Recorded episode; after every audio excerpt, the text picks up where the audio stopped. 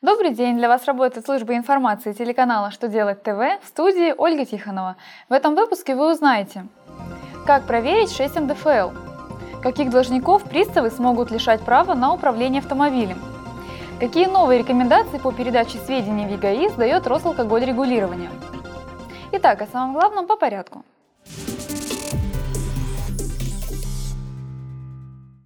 С 2016 года введена ежеквартальная отчетность по НДФЛ. Все налоговые агенты обязаны представлять расчет сумм налога на доходы физических лиц, исчисленных и удержанных налоговым агентом, форму 6 НДФЛ.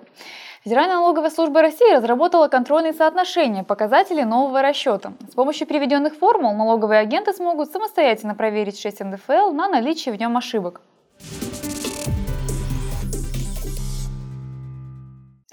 Вступил в силу федеральный закон, в соответствии с которым автомобилистов-должников приставы будут временно лишать права на управление транспортом. Это коснется тех, кто имеет задолженность более 10 тысяч рублей по уплате элементов и штрафов за нарушение правил дорожного движения. Граждан лично уведомят о применении к ним данного временного ограничения. Причем дорожные инспекторы вместе с судебными приставами смогут ловить должников на трассе. Если же нарушитель после того, как его право на вождение приостановят, все-таки сядет за руль, то ему грозят обязательной работы на срок до 50 часов или лишение специального права на срок до одного года.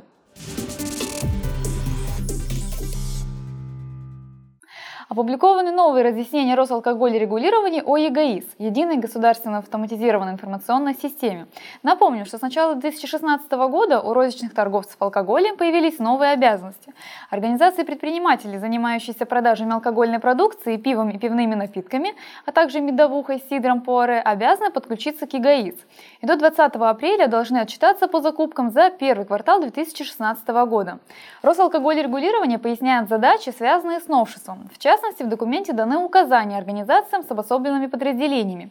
Им придется поставить в каждом подразделении специальную учетную технику. Насчет отражения в ЕГАИ с розничной продажи алкогольной продукции в барах и ресторанах ведомство напомнило, что такой обязанности нет.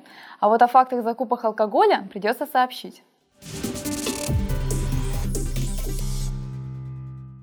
На этом у меня вся информация. Благодарю вас за внимание и до новых встреч!